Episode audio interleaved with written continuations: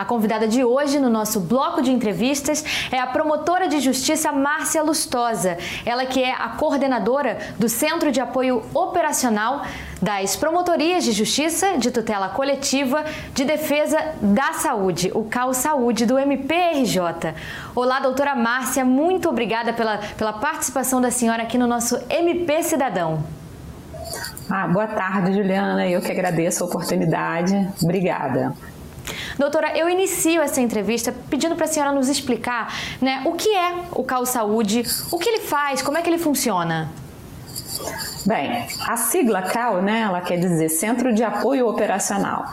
Então, o CAL Saúde, assim como os demais CAUs do MP, é um órgão administrativo, né, que compõe a estrutura da Procuradoria-Geral de Justiça, ligado à Subprocuradoria de Planejamento e que exerce diversas é, funções, né, de suporte à atuação funcional. É, existe uma, uma resolução do Procurador de Justiça que regulamenta todas as funções dos CAUs, né? Mas eu gosto muito de destacar três funções principais que eu acho que são, assim, as mais, realmente são as mais importantes e, e são aquelas que a gente desempenha com mais frequência no CAU, né? Então, é, a primeira delas seria estimular a integração e o intercâmbio entre os órgãos de atuação, ou seja, entre as promotorias de saúde, né, no caso do CAU Saúde, para que é, elas, inclusive, persigam a, a finalidade, a possibilidade de atuação conjunta. É, uma outra função muito importante também é a, a prestar suporte quando nós somos solicitados aos órgãos do MP não só as promotorias de saúde, mas qualquer órgão do MP, na adoção de medidas, para que eles possam adotar suas medidas instrutórias dos seus processos, enfim. Então, a gente, sempre que é solicitado, a gente faz isso. É, e também a gente interage muito e promove a articulação dos órgãos do MP, principalmente das promotorias de saúde, né, com os órgãos da, da administração pública, então com as secretarias de Estado de Saúde, secretaria municipais de saúde também. Essa é, geralmente a gente faz articulação é, com esses órgãos, né? Então, essa também é uma atuação bem importante do CAL. Agora, além dessas três, a gente também tem outras funções, né? Como representar o, PGJ em eventos, né? Em, junto a órgãos que trabalham a questão da saúde pública.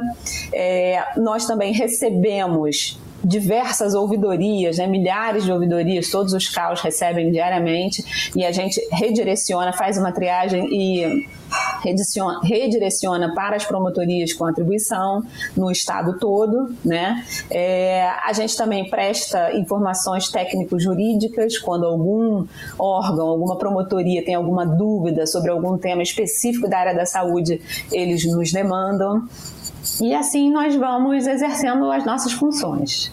Doutora, a senhora nos explicou, né, aí sobre a, as atribuições do Cal Saúde e sobre as iniciativas do Cal Saúde junto aos promotores de justiça, né? É, é, tem algum, alguma dessas iniciativas que merecem destaque? Daquelas funções que eu acabei de mencionar, a que a gente tem exercido mais nos últimos tempos é esse apoio incondicional às promotorias em todos os momentos, né, para que eles possam realizar reuniões com gestores para a gente fazer articulação com a Secretaria Estadual de Saúde, Secretaria Municipal de Saúde, cobrar dos, dos gestores né, é, respostas, porque tem sido muito difícil durante a pandemia, que os gestores, de uma forma geral, respondam é, os questionamentos que estão sendo feitos por meio de, de ofícios e muitos não estão não atendendo, não estão tendo agenda, enfim, para comparecer para prestar esclarecimentos né, para as promotorias. Então, a gente tem intensificado essa articulação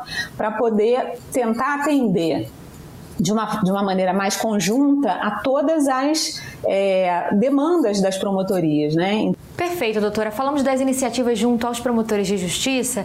Agora, falando dos projetos relacionados diretamente aos cidadãos, é, quais são aqueles que merecem destaque, doutora? Em linhas gerais, eu posso falar de, de uma iniciativa bem interessante, que é as oficinas de regulação, que a gente já vinha é, organizando né, para realizar com os promotores, é, para que os promotores consigam, nas suas regiões de saúde, melhorar a, a transparência, né? Quanto aos dados da regulação, quanto à, questão da, das filas de espera no SUS, da, do, do tempo de espera para que um cidadão seja atendido, tanto para a realização de uma consulta ambulatorial, quanto para uma internação, quanto para a realiza, realização de uma cirurgia de é, uma, uma cirurgia especializada, eletiva, né? Então a gente acha que é, a, a gente tem muito pouca transparência ainda desses dados no estado como um todo, mas principalmente no interior do estado. Então a gente começou a fazer esse projeto para tentar é, conscientizar mais os promotores e, faz, e fomentar essa, essa, esse trabalho nas regiões de saúde para que os gestores locais a, é, tenham uma adesão a, ao sistema de regulação estadual, disponibilizem seus leitos, seus serviços de saúde pelo sistema de regulação, para que o acesso dos cidadãos aos serviços de saúde seja feito de uma forma mais equânime, mais justa e que se tenha transparência a, a esse respeito. Né? Então, a gente está é, retomando esse projeto aos poucos, já estamos começando a agendar novos eventos relacionados a esse projeto, porque a gente acredita muito na regulação e a gente acha que isso pode ter um impacto muito grande para o cidadão. Né? A gente também tem algumas é, iniciativas bem interessantes na área de saúde mental, em parceria com o Calcível, com o Cal Idoso e pessoa com deficiência, porque a gente acha que isso é uma área que, em que a gente precisa trabalhar muito ainda, muitas pessoas vulneráveis, né? muitas pessoas ainda em, institucionalizadas, internadas né, em instituições psiquiátricas, é, muitas situações de violação de direitos humanos. Então, a gente está investindo muito na área de saúde mental também para poder melhorar e é, tentar melhorar né, essa prestação de serviços de saúde. E é, também gostaria de destacar que agora em outubro a gente vai ter um evento sobre a sífilis, né, uma conscientização da população e dos promotores, porque a gente tem assim uma verdadeira epidemia silenciosa de sífilis e a gente tem que buscar junto aos gestores medidas para que isso possa é, ser diminuído, né, para que realmente a gente consiga de alguma forma sensibilizar a população e controlar um pouco melhor essa doença. Perfeito, doutora. Agora, sobre a atual gestão, é, é, possível destacar os principais desafios e as maiores conquistas do Cal Saúde durante essa gestão? Olha, sem dúvida nenhuma, o maior desafio que eu já enfrentei na minha carreira, acredito que muitos dos meus colegas e do CAL também, o maior desafio, sem dúvida, é a pandemia em si, né? Nunca ninguém tinha vivido nada parecido com isso. A gente, é, assim, colocamos a, a, foram colocadas as provas, a, a, prova, né?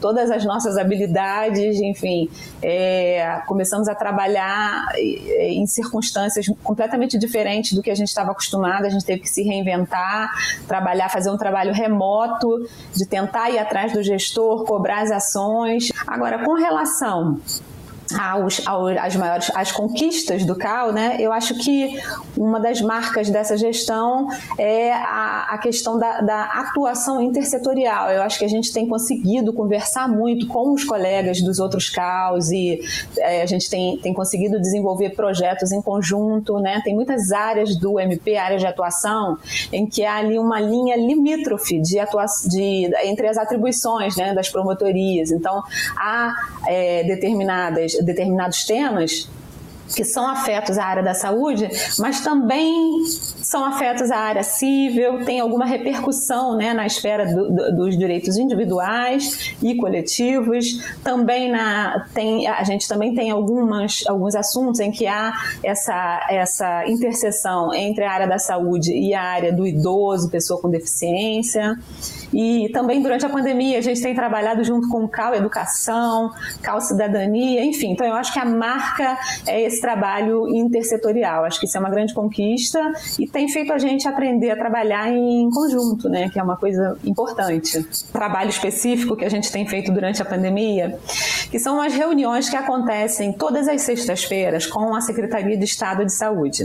Desde o início da pandemia, assim, mas desde o início mesmo, assim, 18 de março, talvez, Logo que foi, é, que foi é, é editado o primeiro decreto pelo, pelo governador, ainda no, na época no Palácio Guanabara, começaram essas reuniões com, as, com a equipe técnica da SES, é, que até foi uma, um canal que foi criado pelo nosso, pela nossa PGJ, é, a pedido do PGJ, e a gente é, conseguiu então manter contato com essa equipe técnica durante toda a pandemia de uma forma mais direta, né?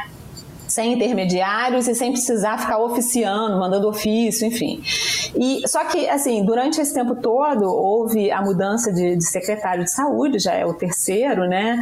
E com isso houve também a mudança da equipe, né? Dos, dos integrantes da equipe técnica lá da SES e houve muitos momentos tensos, né? Nessa reunião participam também colegas da Defensoria Pública do Estado e colegas do Ministério Público Federal. Então, assim, é um, é um, é um momento muito aguardado durante todas as semanas né, que a gente tem tido, onde a gente chega assim mesmo, é, todos nós às vezes estamos assim sedentos de uma informação, porque muitas vezes é a única oportunidade que a gente tem de ter um, um, um canal mais direto. Isso é, possibilitou uma grande articulação entre nós e os promotores da saúde da, da capital, a Defensoria Defensoria Pública do Estado e o IMPF chegaram a, a fazer várias representações em conjunto, ajuizaram ações civis públicas em conjunto. Então, muitas coisas boas resultaram desse trabalho. Foi bem positivo. Perfeito, doutora Márcia. Bom, infelizmente a nossa entrevista está, está chegando ao fim, mas antes